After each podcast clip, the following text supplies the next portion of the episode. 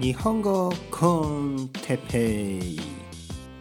日本語学習者の皆さんを心より応援し続けるポッドキャスト。今日は自己評価について。はい今日もね洗濯機を回しながら始まります。日本語コンテペイですね。今日の天気は、えー、スペインですね。スペインバルセロナの天気ですけど曇り。うん。珍しいですね。まあ特にね、えー、春から夏の間はほとんどね夏って言ってももうしばらくですね。ないつまでかな？9月？10月？結構ねあの雨が少なくて曇りも少なく、ね、毎日晴れてるはずですが今日は曇ってますね。うん。冬はねあのこういう曇りの日も、まあ、まあ結構ありますね。でもこの時期ね曇りとはちょっとうんまあ珍しいというかまあどうなんですかね。まああまり慣れてないですね。うん慣れてない。ね。日本にいる時はね、えー、曇りの日とかねまあもうもう少し多いんであれですけど あれですけどね。このあれですけどこういうのもねあの自然な言い方です。うんまあ、まあ、いつも言うようにこういう、まあ、自然な日本語を話すためには教科書に載っていないようなですねこういうセリフをもう少し使えるようになるといいと思います。ね、あのうちの父親とかね「あれあれあれ」とかね「あお母さんあれ取って」みたいなね。うん、あの日本ではあのまあちょっと国によってはね特にスペインのあの人とかにはちょっと変だと思いますけど、えうちの父親は、えうちの母親ですね。だから僕のお父さんは僕のお母さんのことをお母さんと言います、うん、すごい変ですね。スペイン語にするとママとかねマドレーみたいなね。そんなこと言ったらうんスペインだとちょっと変ですね。うん。まあ国によってはですねスペイン語でもあのラテンアメリカの国は例えば彼女が彼氏に「パピー」とかねあの言ったりするまあちょっとこうラブリーな言い方があるんですがスペインではそれも変ですね。スペインでは基本的に相手のことは名前で呼ぶ。ね、でも日本だとやっぱりカップルでカップルというかまあ結婚している夫婦で自分の妻ですね妻のことを名前で呼んだりね、例えば「優子」みたいなね。あんまりあんのかな？最近はいるのかな？でもあんまり僕は想像できないですね。ほとんどの家で多分お母さんお父さんって呼んでるんじゃないですかね。特に結婚していて子供がいると、ね、日本では子供がいると子供を中心に考えます。なので子供にとっての自分がお父さんになり子供にとって、えー、自分の妻がお母さんになる。なので、えー、子供に「えお母さんどこ?」みたいなねお父さんが聞いたりします。おいてっぺお母さんどこ?」みたいな。うんね、うちの父親が僕に「おいてっぺお母さん帰ってきた?」とかね「お母さん your, your mom」って意味ですね。ねてっぺのお母さん帰ってきた？でも自分は自分にとっては妻なわけですよ。でもやっぱ子供を中心に考えるのでそういうふうに言います。うん、ここで面白いというかねここで変なのは僕がもういなくなってねいなくなってというか、まあ、あの家を出ました。ね、僕は家を出て夫婦2人になってもお母さんお父さんって呼び合うんですねお互いのことを。なんでちょっとそれは変かなとね外国人にとっては思うと思います。ね、例えばホームステイとか日本にホームステイをしたことある、ね、日本語学習者の皆さん結構いると思いますね。あのそういう思い出があると思いますね。お父さんお母さんってね家で呼んでる。うん。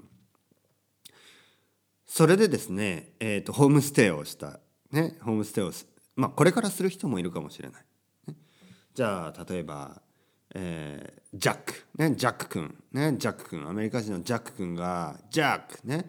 ジャックが日本に、えー、日本のまああの日本のえー、日本人の一家にね家族に、えー、ホームステイをすることに決まりましたよね。ジャック君は、えー、中学生。おお中学生で日本にホームステイ。ね、いい経験になると思います。ね、そしてジャック君は、えー、まああ成田空港に着いてね、えー、成田空港で初めてそのホームステイのファミリーに会います。ね、ホームステイのファミリーは田中さん、ね、田中さん一家。田中さんは田中さん一家はお父さんお母さん。そして息子の、えー、太郎くん、ね、息子の太郎くんですね。うん、で、えージャック君ね、おミスター田中、ね、ナイストゥーミーチューみたいな感じで、まあ、もっとアメリカンな感じね、ヘイミスター田中、あ、でもジャック君は子供、うん、中学生ですかね、どんな感じの？中学生だからどんな感じの喋り方するの？アメリカでは。ちょっと想像できないな。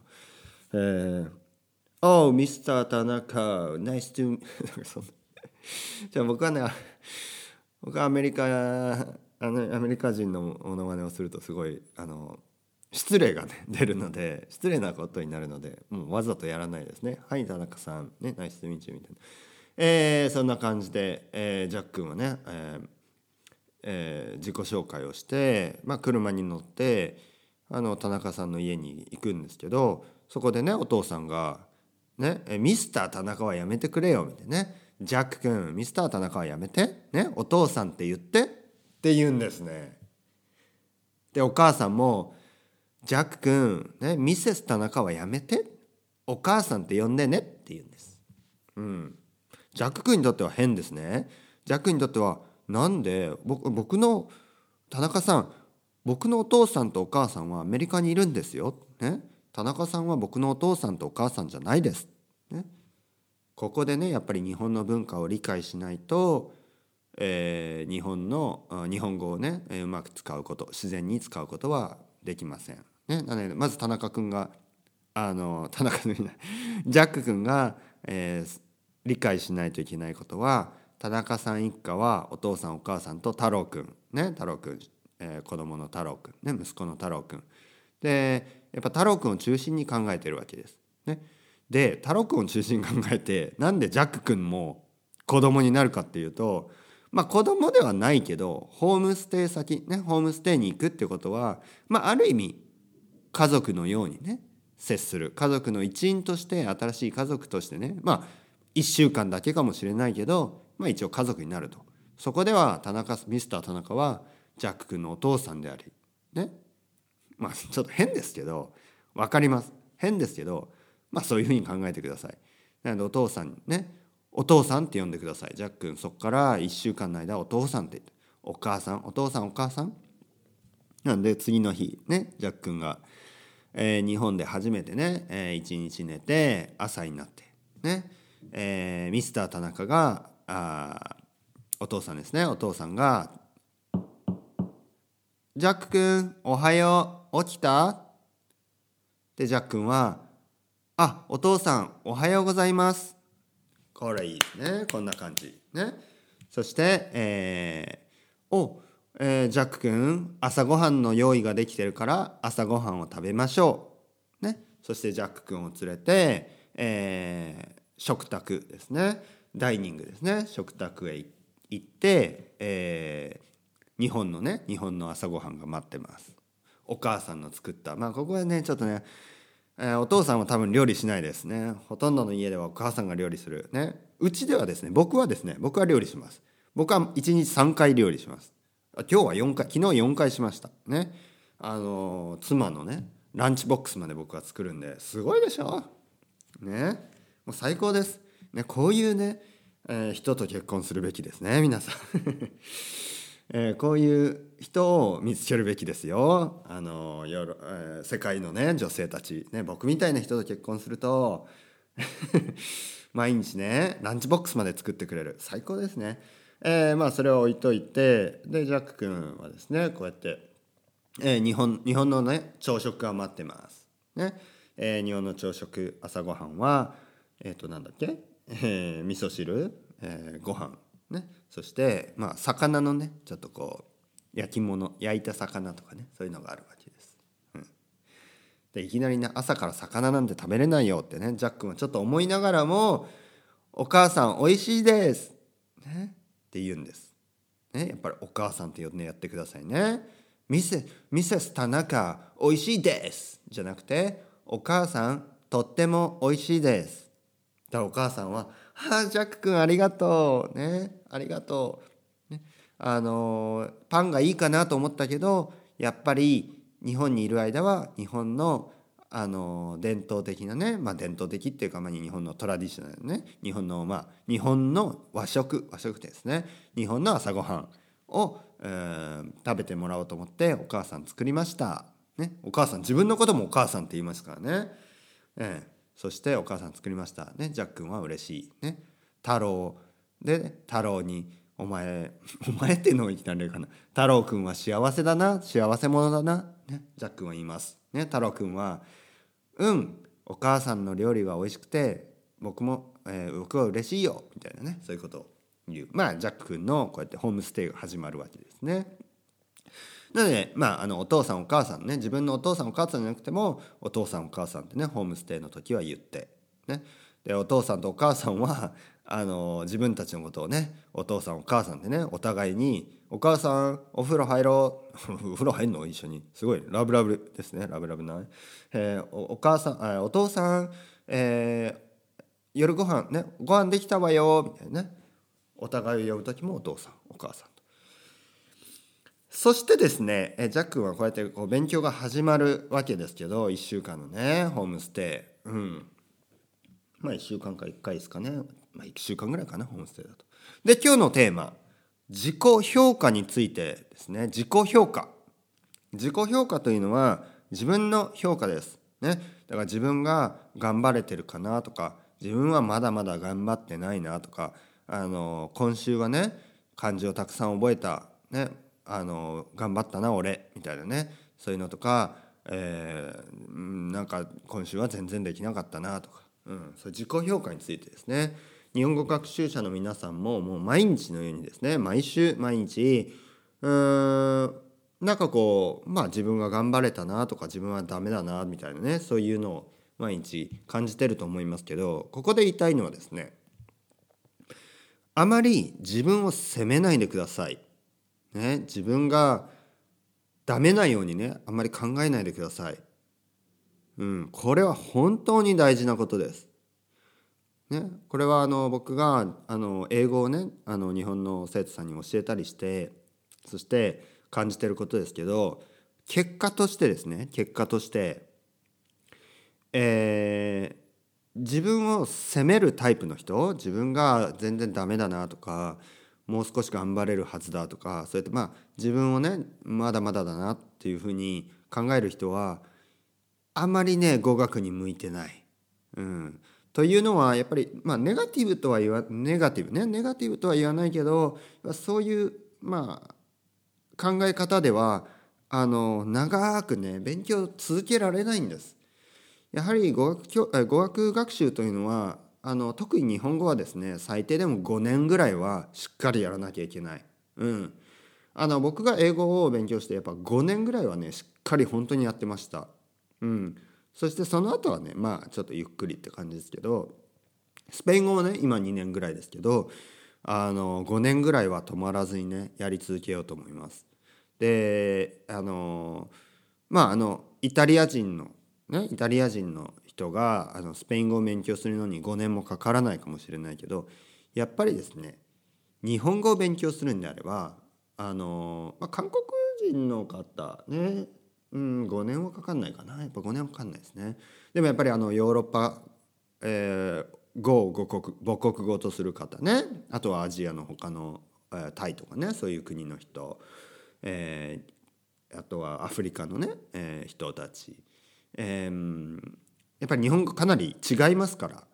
5年ぐらいはねしっかりやんなきゃいけない。そしてその5年とかねまあ人によってはもっと時間かけてもいいですよ。僕は主に10年ぐらいかけた方がいいと思います。しっかりね50年ぐらい勉強するといいと思います。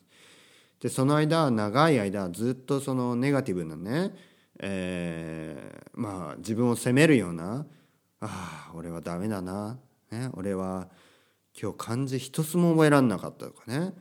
はあね今日はあの日本語コンテッペを聞かなかった。それダメですよ。聞かなかった。ダメだけど責めなくていいんです。ね、そうやって責めても何も変わらないし、ね、あのあなたたちは。あなたたちはですね。日本語というまああのほと多くの人が言う、まあ、世界でもしかすると一番難しいかもしれないというね。言葉を。あの僕はまあ言葉の難しさっていうのはいろいろな角度ねいろいろなあのサイドがあるのでいろいろなね、えーまあ、考え方とかね捉え方とかあと自分の母国語にもよりますしいろいろあるので、まあ、どの言葉が一番難しいかというのはちょっとこうまあいろいろな、意見があると思うんですけどまあ実際のところ例えば英語母国母国者ね母語者、えー、例えばアメリカ人とかね、えー、例えば、まあ、カナダ人とかね、えーまあ、そういう人たちにとって日本語というのはまあ一番難しいあの勉強するのに一番難しい言葉の一つです。これは本当です。ね。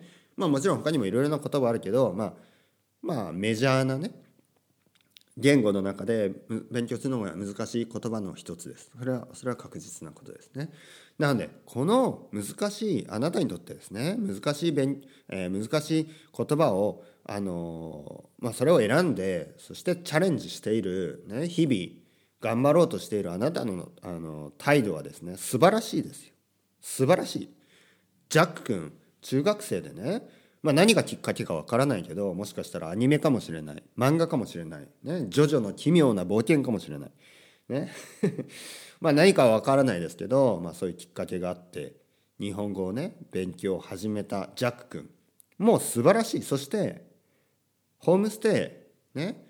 ホームステイを選んで日本のね田中さんの家に、えー、1週間ねこれからステイする。ホームステイする、ね、これがこれをあのしているだけでも素晴らしい。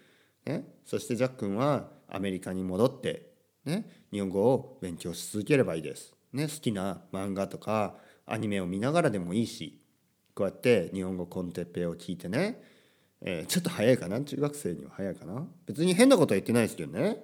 変なことは言ってないけどちょっとこう面白いのかな？中学生とか聞いて。聞いてる人いたら コメントくださいね。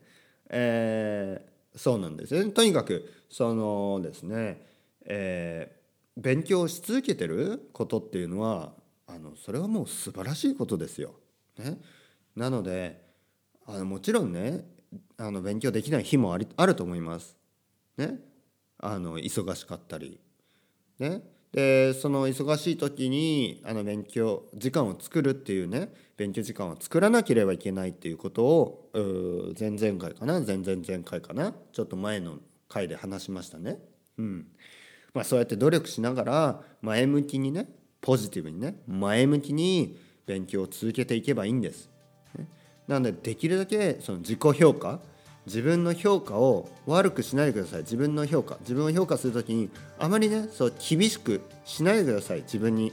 自分に対してあまり厳しくねせずに甘えるのもね良くないですけど甘いのもね。でも厳しいのは絶対に良くないです、ね、なぜかというとやっぱりこの長い長い旅ですね。長い長い旅。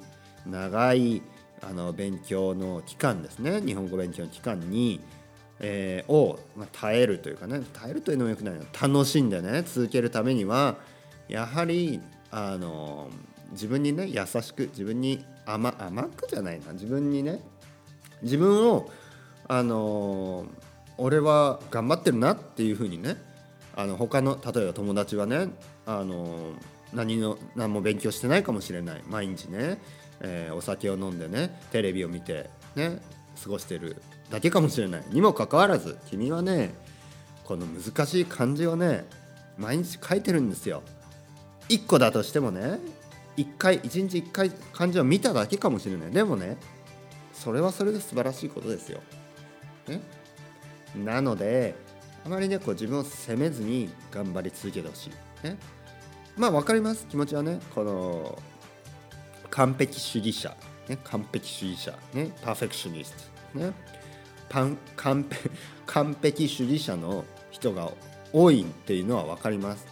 ただ完璧なものなんてない、ね、完璧なものなんてないです。僕も全然完璧じゃない。僕はね本当にねなんかミスター不完不完全みたいなね。ミスターあの imperfect みたいな人ですよ、うん、だから人間なんですよ、ね、人間は 人間はね自分があの完璧じゃないからこそねまだまだあの頑張れる余地がある。もう完璧になったらねもう死ぬしかない、もう完璧だってなったらもうその先はない。もしかしたら超人になるかもしれないですよね。まあそれは置いといて、えー、また次回話していきましょう。アスタルエゴバイバイ